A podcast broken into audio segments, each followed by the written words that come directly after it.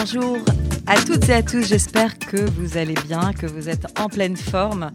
Aujourd'hui, c'est un jour un peu particulier puisqu'on va parler euh, de quelque chose d'assez triste et en même temps d'un espoir. Et on est en ligne, dans quelques instants, on sera en ligne avec euh, Emily Torchman, la présidente de Glee Hope pour Salomé. Salomé, c'est la fille d'Emily Torchman. Elle est décédée il y a un an, le 23 mars dernier, d'une maladie terrible de ce fameux glioblastome et on va en parler aussi avec euh, vous, euh, cher docteur euh, Lévy, Brigitte Lévy Fitoussi. vous êtes médecin, vous êtes aussi la sœur d'Émilie Torjman. Et ensemble, vous avez créé cette association qui s'appelle Glee Hope. Alors, on entend Glee, c'est le fameux glioblastome dont on va parler, et Hope, parce que c'est l'espoir. Et d'abord, évidemment, dire combien on est, on est très touché par, par le fait de, de ces, parents finalement qui créent des associations lorsqu'ils ont vécu eux-mêmes dans leur propre chair quelque chose de très très douloureux, la perte d'un enfant, et en même temps se dire est-ce que je ne dois pas avancer aussi pour, pour les autres, pour faire en sorte que, que d'autres enfants n'aient pas à subir ce, triste sort? Et euh, on est d'ailleurs euh, en ligne avec vous, Émilie Torjman, depuis Israël, puisque vous habitez maintenant en Israël. Bonjour, Émilie. Est-ce que vous nous entendez? Petit problème de connexion. Excusez-moi, je vous entends très bien, j'avais coupé mon micro. Parfait. Bonjour Karen, Bonjour. vous allez bien? Tout va bien, tout va bien. C'est à, vous aussi que je veux demander parce qu'on on rappelait d'abord et avant tout la mémoire de Salomé, votre fille. C'était le 23 mars dernier, il y a juste un an. Et vous avez eu envie euh, voilà, de, de, de, vous battre contre la maladie et de se dire euh, que d'autres enfants, d'autres jeunes filles ne doivent pas subir euh, la, voilà, le, terrible, le terrible sort que, que que veut faire subir ce glioblastome, qui est une maladie, on va en mhm. parler avec votre sœur qui est médecin, docteur euh, Brigitte Lévy-Fitoussi. Euh, mais avant tout, euh, peut-être revenir aussi peut-être sur la maladie de, Salomé, et puis comment vous, comme parent, vous avez réagi, et ensuite comment vous avez voulu créer cette association qui a ce mot en anglais hope, qui veut dire espoir, parce que vous avez quand même, malgré cette douleur, gardé l'espoir pour les autres. Oui, alors, euh, comme vous dites si bien, malgré cette douleur, on a continué à avancer, à savoir que Gliop n'est pas né euh, subitement. Mm est né au fil du temps. Gliop est né depuis le départ de la maladie de Salomé. Mhm. Euh, pourquoi? Parce qu'au cours de, ce parcours hors norme qu'on a, qu'on a traversé toutes les deux et toute la famille, bien sûr, on a rencontré des gens, on a rencontré beaucoup de gens malades. On, s'est, on a aidé beaucoup de gens. Et parce que il faut savoir que le glioblastome, quand ça vous tombe dessus, euh, c'est complètement inattendu. C'est un tsunami qui s'abat sur, euh, sur la famille entière. Et euh, il est très difficile de se relever après le diagnostic. Alors, on a eu la chance d'avoir, avec Salomé, de, de n'avoir jamais perdu l'espoir, mhm. de s'être battu vraiment jusqu'au bout. Parce qu'il faut savoir que Salomé, quand elle a pris son dernier traitement, elle n'était même pas éveillée. Et on a essayé tous les traitements. Mhm. On s'est tourné vers des traitements expérimentaux parce que, euh, parce que euh, il faut le dire euh, assez crûment, c'est que c'est une maladie qui n'a pas de traitement à l'heure actuelle. c'est une maladie qui est très rapide, qui est très violente. je pense que c'est un, j'aime pas le mot cancer, mais c'est un, un, des cancers les plus agressifs qui soit. Et, et, les médecins ont souvent tendance à baisser les bras parce que parce qu'il n'y a pas de traitement curatif. Et on sait, et on sait d'ailleurs très vite avec le glioblastome, quand le diagnostic est posé, qu'il n'y a pas beaucoup de temps en fait, que l'espérance l'espérance de survie est très faible. On sait qu'elle est en moyenne de, 12 mois, 12, à 18 mois. 12 à 18 mois, cher euh, docteur euh, Fitoussi. Euh, en fait, vraiment, c'est ça. Quand le diagnostic tombe, les médecins vous l'ont dit. Ils vous ont dit, c'est un diagnostic grave. Hein, ah, les médecins nous ont dit, il vous reste 4 mois à vivre. Ouais. Alors, ce jour-là, c'était à Anne-Kéramadassa. Mhm. J'ai regardé Salomé. Je lui ai dit, tu les crois? Mhm. Elle m'a dit non. Je lui ai dit, bah, moi non plus. Mhm. Sur ce, on s'est levé, on a dit au médecin, messieurs, on n'a plus rien à vous dire. Au revoir. Et là a commencé la véritable bataille, mais avec les gens qui voulaient se battre avec nous. Donc vous, vous étiez en Israël, donc vous habitiez déjà en Israël. Et ce diagnostic a été fait donc dans un hôpital. ouais. À Jérusalem. Et, ouais. Et, et ensuite, bon, on a fait les traitements classiques, la chirurgie bien sûr, mhm. parce que bon, parfois malheureusement la chirurgie n'est pas possible, mais là elle était possible. Euh, ensuite, euh, on s'est tourné euh, rapidement à l'aide de professeur Zagzag vers un traitement expérimental sur New York. Mhm. Et on n'a pas hésité à voyager tous les mois à New York pendant 18 mois. Et ces quatre mois se sont transformés en deux ans et demi. Alors bien sûr, vous allez me dire qu'on n'a pas gagné.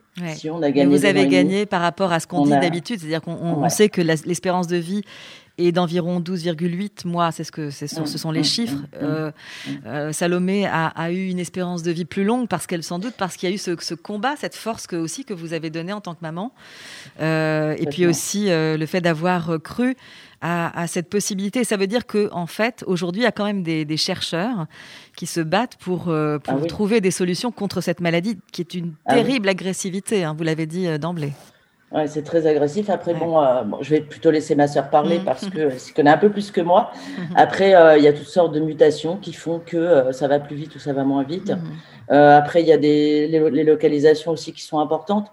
C'est tronc cérébral, pas tronc cérébral, zone motrice. Alors, il y a plein de facteurs qui font que chaque glioblastome est propre à la personne qui le porte et ce qui complique un peu, si vous voulez, le, la tâche. Euh, parce qu'il y en a, il y en a énormément, énormément, tous différents. Quoi.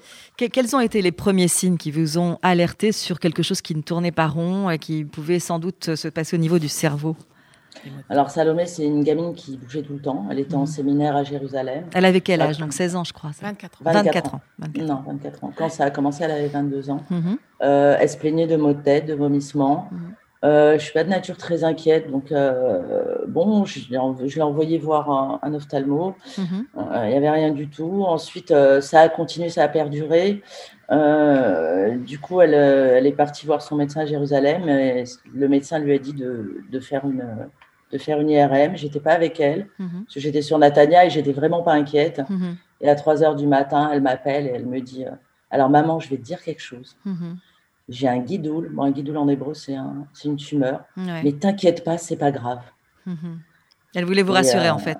Elle voulait vous rassurer. Ouais, et puis non, elle se rendait pas trop compte de l'ampleur non plus du mhm. diagnostic. Ça veut dire qu'en fait, au moment où on lui a donné le diagnostic, on elle a quand même, elle était seule, donc on lui a pas forcément tout dit parce qu'on voulait pas non plus. La, non, surtout qu'il fallait, non, il fallait attendre la biopsie surtout. Donc euh, on savait pas, on savait qu'il y avait une tumeur, mais on connaissait pas sa nature. On n'avait pas fait la, voilà, la, biologie mhm. moléculaire, etc. Donc euh, euh, c'était compliqué de savoir à, à ce moment-là. Et puis ensuite, bon, on a fait bien sûr la biopsie et, et là le, le, lourd diagnostic est tombé après la biopsie. Euh, docteur euh, Brigitte Lévy-Fitoussi, c'est un, diagnostic qui est j'imagine, assez rare ou euh, malgré tout qui touche combien de personnes en pas fait si rare que ça en fait. Alors il y a des tranches d'âge qui sont plus touchées mmh. entre 50 et 65 ans le mmh. plus fréquemment, mais ça peut toucher aussi les jeunes, notamment certaines formes de glioblastomes qui sont les DIPJ qui mmh. s'appellent comme ça et qui touchent les, les enfants voire les jeunes adolescents. Et parmi ces, glioblastomes, donc donc c'est un, pronostic euh, très grave comme nous l'avons dit, très agressif. Mhm. Parmi ces glioblastomes, euh, il y a euh, différentes mutations au sein même de, de, ces tumeurs. Donc le traitement classique, c'est chirurgie quand c'est possible et voire radiothérapie, plus ou moins chimiothérapie. Donc mhm. euh, ça, c'est le traitement classique en sachant très bien que c'est un traitement qui ne va pas guérir la tumeur. Euh, et bon, nous, on a eu, euh, par, euh, grâce à Salomé, on a eu la chance de, de, se tourner vers des traitements expérimentaux justement pour pouvoir essayer au moins d'allonger de, l'espérance de vie, ce, ce qu'on a pu faire pour Salomé, qui a quand même qui a quand même pu se marier, qui a, qui a voilà, et c'était c'était un espoir incroyable. Et donc, et je voulais dire aussi grâce au professeur Zagzag parce mm-hmm. que en fait c'est lui qui nous a ouvert euh, la voie vers euh, tous ces traitements euh, expérimentaux. Et donc, et donc, qui fait partie d'ailleurs de, cette association. Oui, tout à fait, hein. qui fait partie de cette association et bon, qui a un, neurologue très, très, très, très connu aux mhm. États-Unis. et donc, grâce à ça, on, s'est tourné donc vers ces traitements et on arrive, on s'est dit pourquoi pas aider aussi d'autres personnes atteintes. Euh, sans qu'il soit présent, le professeur David Zagzag, est-ce que vous avez le sentiment qu'il se dit qu'on est sur une voie de trouver un traitement? Parce qu'aujourd'hui, ce qu'on propose pour les glioblastomes, ce sont ce qu'on appelle des traitements palliatifs. C'est-à-dire qu'on ne cherche pas une guérison parce qu'on n'a pas les moyens, on n'a pas les traitements, euh, contrairement à d'autres euh, cancers. Là, euh, on, sait que chimiothérapie, radiothérapie, chirurgie, bien sûr, quand c'est possible, c'est en fait des traitements qui permettent juste de, temporiser, de mettre en attente, mais on sait que le diagnostic est posé et ça veut dire que on sait que l'issue est quasiment fatale, quoi. Donc, et donc cette espérance de vie, aujourd'hui, on peut, vous avez le sentiment qu'avec le professeur Zagzag notamment qu'on se dirige vers euh, une, augmentation de l'espérance de vie dans les recherches actuelles ou pas? Oui, tout à fait. C'est-à-dire que euh, grâce à ces traitements, on a vraiment euh, beaucoup d'espoir. Et euh, en fait, tous les neurologues, neurochirurgiens ne sont pas forcément au courant de ces traitements expérimentaux. Et le but, c'est justement d'aider de, les malades qui n'ont pas forcément été orientés vers ce, vers ce genre de traitement à qui existe finalement qu'aux États-Unis actuellement. Non, qui existe dans le monde entier, au Canada, mmh. en Amérique latine. Enfin, Mais en Europe, c'est quelque chose qui est développé ou pas? Aussi, tout à fait, tout à fait, et notamment euh, mhm. l'Institut Gustave Roussy. Euh, euh, il y a un médecin qui, qui, utilise Longue 201 depuis peu.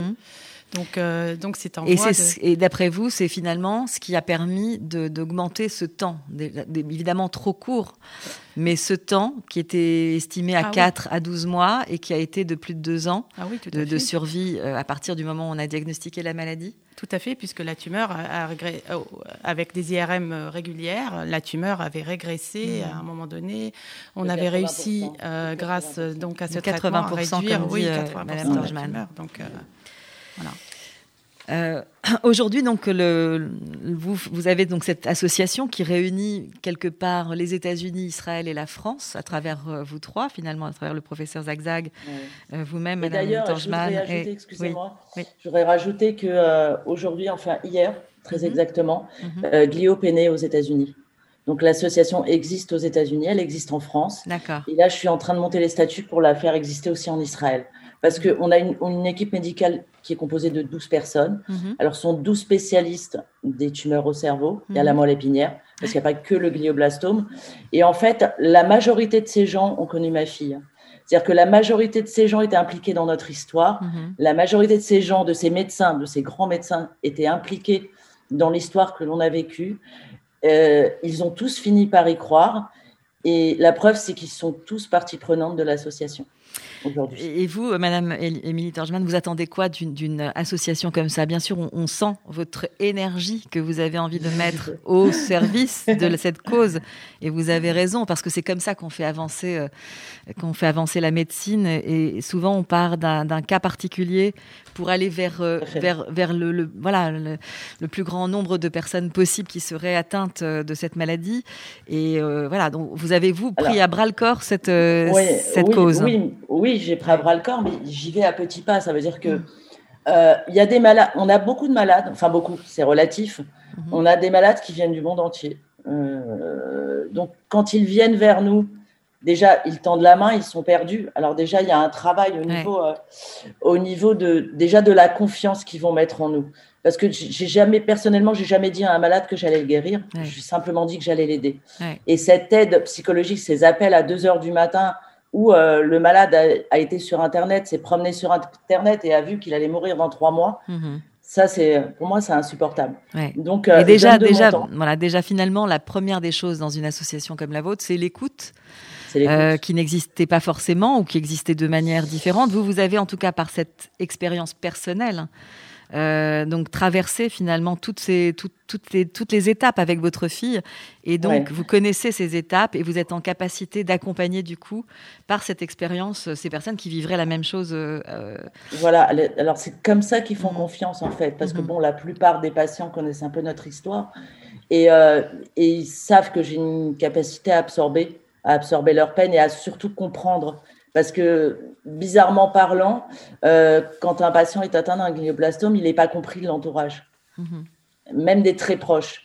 Donc, pour, quelle, pour quelle raison Pour quelle raison Parce que ça, parce que son, il n'arrive pas à communiquer euh, son profond mal-être parce qu'il y a quelque part il y a de la pudeur euh, mhm. quelque part un, papa qui est atteint va pas forcément montrer à sa famille à sa femme et à ses enfants dans quel désarroi il est donc il va mettre un peu un, écran mhm. Et, cet écran avec nous il l'a pas. Parce qu'avec nous il, dit ce qu'il veut il dit ce qu'il pense mhm. euh, il pleure moi j'ai souvent entendu des patients pleurer avec moi à 2 heures du matin et j'ai pleuré parfois avec eux, mais ça ne faut pas le dire.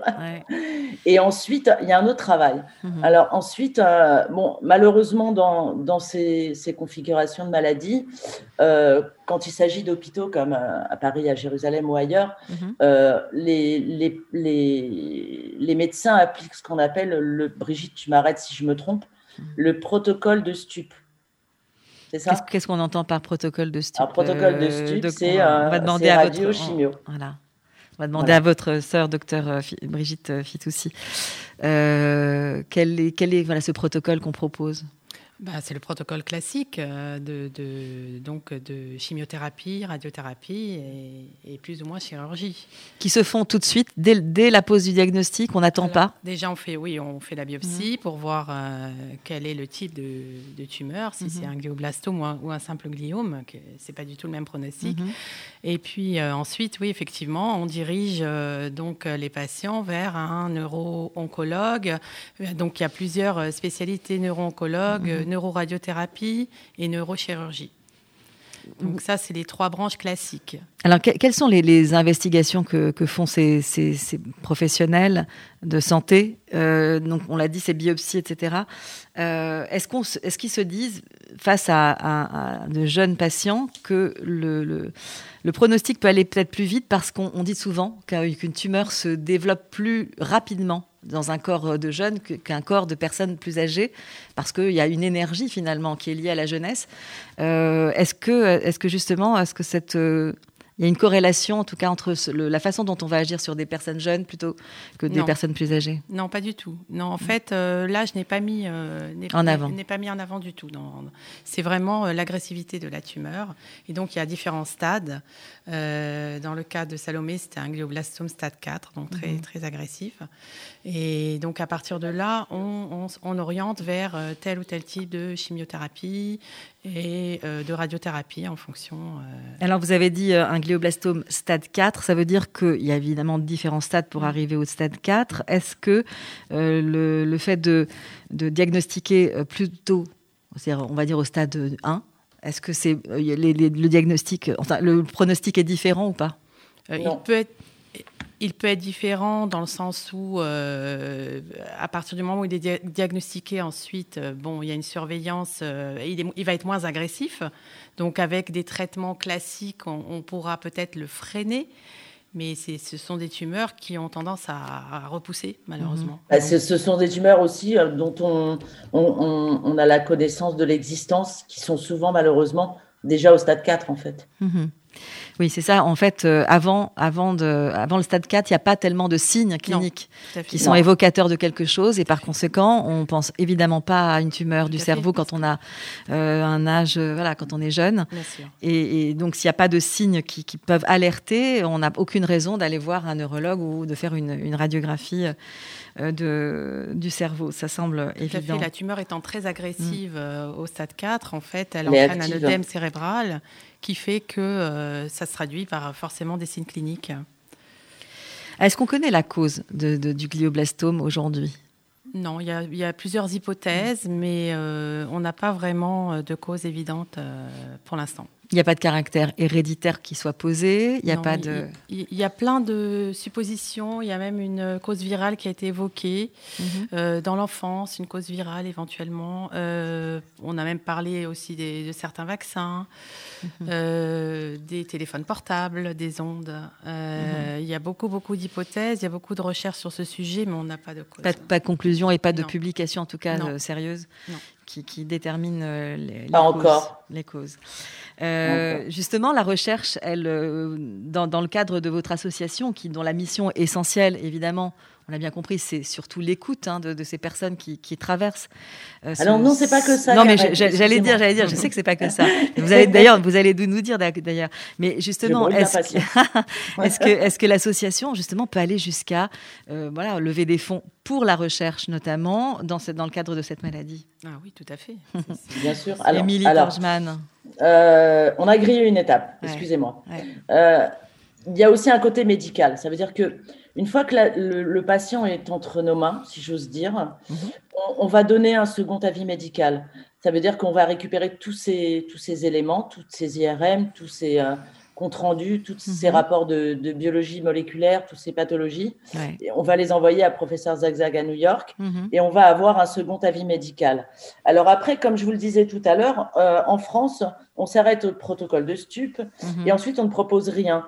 Alors pourquoi je ne sais pas, c'est pas, on va pas se focaliser là-dessus, mais en tout cas il faut savoir qu'il existe euh, aux États-Unis notamment des, protocoles expérimentaux dans mhm. lesquels il est très compliqué de rentrer parce que les critères d'éligibilité sont très pointus. Mhm. Euh, et, au sein de l'association, on s'occupe euh, de diriger ces patients en fonction, bien sûr, de, de, de, leur tumeur, de, les diriger sur des, sur des protocoles expérimentaux et de faire le lien avec ces protocoles qui sont euh, la plupart du temps au sein d'hôpitaux et qui s'occupent de patients étrangers et dans lesquels il est très compliqué d'accéder mhm. parce que ce sont des procédures.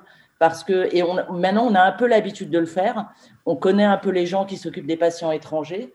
Et, euh, et ça, c'est aussi un plus parce que ça permet de gagner du temps et de mettre en lien, en fait. Voilà, et ça permet d'aller beaucoup plus vite. Après, c'est vrai que ces protocoles coûtent cher. quels, sont ces, euh, quels sont ces protocoles en dehors du protocole classique qui est proposé, c'est-à-dire chimio, euh, euh, radiothérapie et, chirurgie? Qu'est-ce qui est proposé Je donne la parole au docteur. Cher docteur oui, Alors, c'est des traitements qui visent à traiter certaines mutations de la tumeur. Mhm. Donc, c'est des traitements en général qui sont donnés par voie orale. enfin, en concernant Salomé, en tout cas, c'était langue de 101. Donc, c'est un traitement qui était donné mhm. par voie orale, qu'elle venait récupérer aux États-Unis. Tous les mois. Elle était obligée Ça veut dire que langue 201, puisque c'est son nom, mhm. Euh, n'existe pas ni en Israël ni en France? Alors, euh, il n'existe pas. En France, il commence euh, sous un autre nom à être administré, comme je vous l'ai dit, à l'Institut Gustave Rossi. Mhm. Et nous, en Israël, on tente de le, faire, de le faire venir en Israël. Mhm. On a trouvé un hôpital pilote, donc c'est Ankirem Madassa avec le professeur euh, excusez-moi, j'ai un trou de mémoire. Alexander Loussous, donc qui est mhm. patron de la neuro-oncologie à Adassa, lui est d'accord pour accueillir ce protocole et le prodiguer à ses patients. Mhm. Et là, on est en train de voir justement avec le laboratoire qui fournit euh, ce traitement, euh, comment on peut, comment on peut sans avoir à faire voyager les patients tous les mois, parce que bon, en plus maintenant on a le Covid, mhm. euh, de faire voyager les patients tous les mois et de pouvoir le, le, prendre euh, à Nkerem Adassa pour les patients israéliens en tout cas. C'est un gros challenge. J'imagine. Euh, mais c'est en, tout cas en, bonne voie parce que finalement, ce que vous essayez de démontrer avec le docteur Zagzag des États-Unis, c'est que ce protocole supplémentaire permet, un, d'allonger la durée de vie des, patients auxquels on aura diagnostiqué un, glioblastome. Et puis sans doute peut-être aussi euh, faire en sorte que de trouver un traitement parce que le de donner le, temps au patient de voir ce traitement arriver. c'est ce que j'expliquais à un patient tout à l'heure mhm. qui était désespéré. Euh, je lui dis écoute, il faut tenir le coup, on n'a pas le choix. Mhm. Donc il y a des traitements expérimentaux, on va en chercher un, on va en trouver un, mhm. et peut-être qu'entre-temps, on va gagner un an, on va gagner deux ans, mhm. et peut-être qu'entre-temps, il y aura un traitement curatif qui sera sur le marché. et là, on aura C'est un peu le même procédé qui existe pour les maladies rares. Euh, on est vraiment dans, ce, dans cette parenthèse, et on espère qu'entre ce moment-là où on aura fait durer le temps, euh, qu'un traitement pourra être trouvé. Évidemment, on, on comprend bien que cette maladie elle est, elle est complexe, elle est difficile à, voilà, à, maîtriser, on l'a bien compris. Hein. Euh, même si elle ne donne pas de métastase, hein, c'est ce que j'ai pu lire. En fait, elle, se, elle reste circonscrite au cerveau et éventuellement à la partie euh, méningée. Diffuse parfois, mais, mais, euh, mais pas, de, pas de métastase ailleurs. Sauf que, pardon, excusez-moi, dans le tronc cérébral, euh, il y a vraiment les, des centres vitaux. Il y a, il y a donc c'est pour ça que... C'est l'ordinateur de, bah vital, quoi. Bah oui. Donc dès que ça se propage au tronc mm. cérébral, c'est un peu... Fichu. Alors, j'ai lu dans les symptômes qu'il y avait à la fois des crises d'épilepsie, des nausées, des vomissements, des maux de tête. Une perte progressive de la mémoire. Oui. ça dépend après l'emplacement de, la tumeur. Mais et, vous, en fait, le, les premiers signes qui vous ont, même si vous, à aucun moment vous êtes dit, ça, ça, ça, peut être ça, parce que j'imagine que vous ne connaissiez même pas cette maladie avant qu'elle vous tombe sur la tête. Euh, et donc, en fait, cette, euh, cette maladie, euh, une fois qu'on a diagnostiqué, vous vous êtes dit Ah oui, en effet, elle avait ceci, elle avait cela, elle avait ces signes qui pouvaient nous faire penser à quelque apparu chose. Subitement. C'est apparu subitement. C'est-à-dire les, les, vomissements, les nausées. Mm-hmm. Et ensuite, j'ai détecté aussi un trouble de la personnalité un changement du, du comportement. Mhm. Parce que bon, euh, il y a des choses qui, y a des choses qui vous paraissent bizarres dans le comportement des gens. Après, euh, la vue, il y a aussi un problème de vue. Mhm. Euh, bon, il y a des choses qui, au fur et à mesure, vous font penser que que c'est pas, voilà, que pas anodin et, et qu'il faut s'en occuper. Mais on n'a jamais, jamais, jamais, jamais perdu espoir jusqu'au mhm. dernier moment. Ça, je tiens à vous le dire pour les patients aussi, parce que c'est très, très important. bien sûr. C'est-à-dire que même maintenant, ça veut dire mm. même maintenant, un an après, j'ai pas perdu l'espoir. Mm-hmm. C'est-à-dire que c'est un espoir qui va être redistribué. Ouais acquis de droit. Mais vous avez, cette force de ah l'espoir.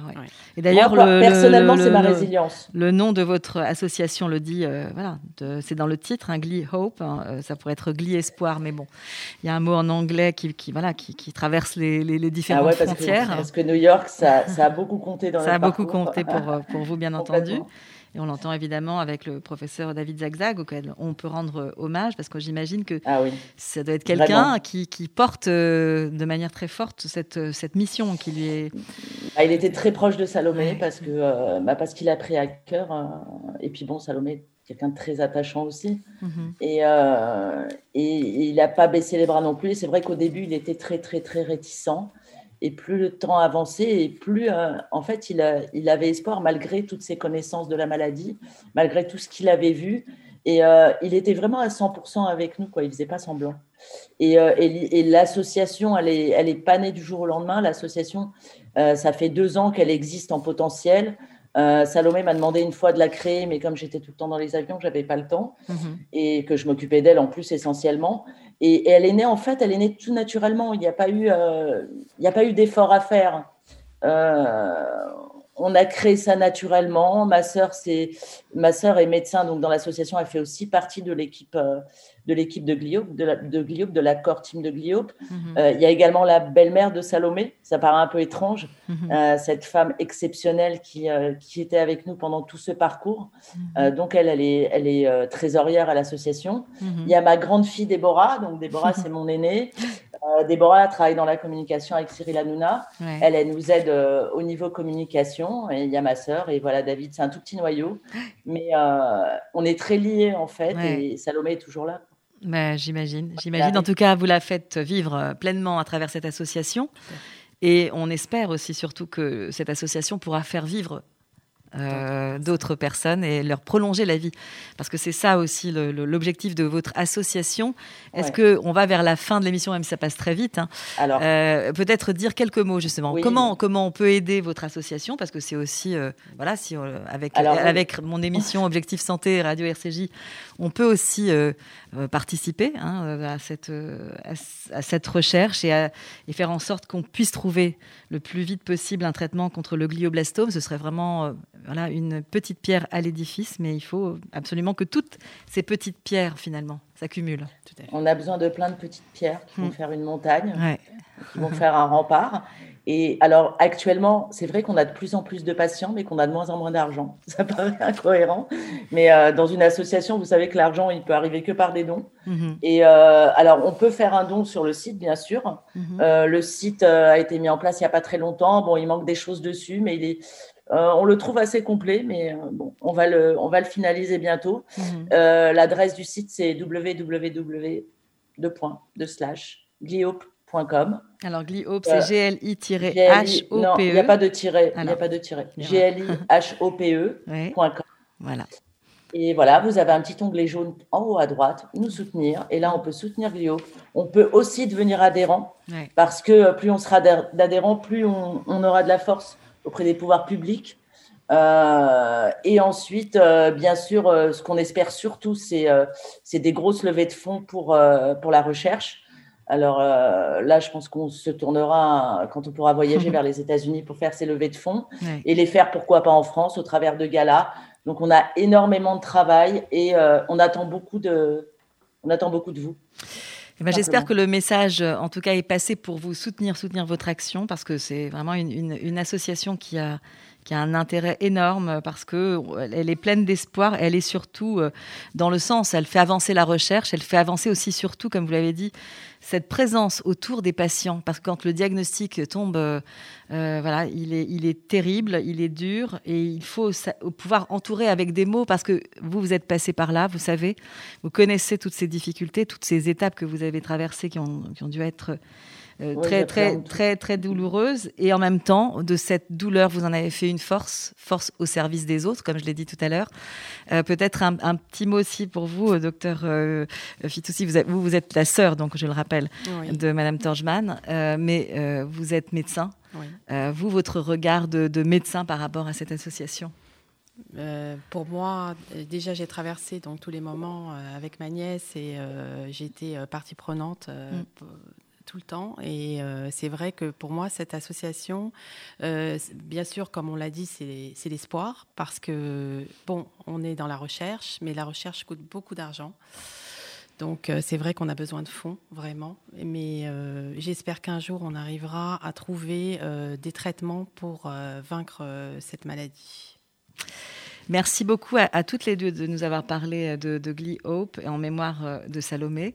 Et euh, vous vouliez dire, vous, euh, docteur Fitoussi, un petit mot sur la vaccination avant de nous quitter Oui, je suis là. Donc j'en profite pour dire, parce que là, je vais à mon cabinet pour vacciner mes patients euh, avec l'AstraZeneca.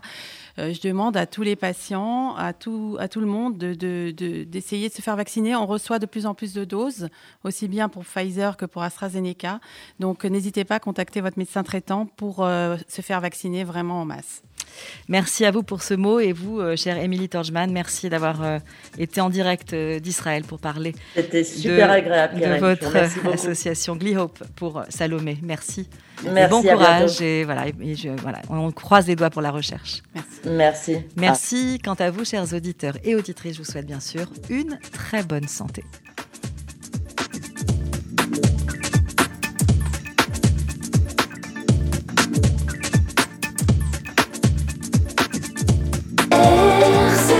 should.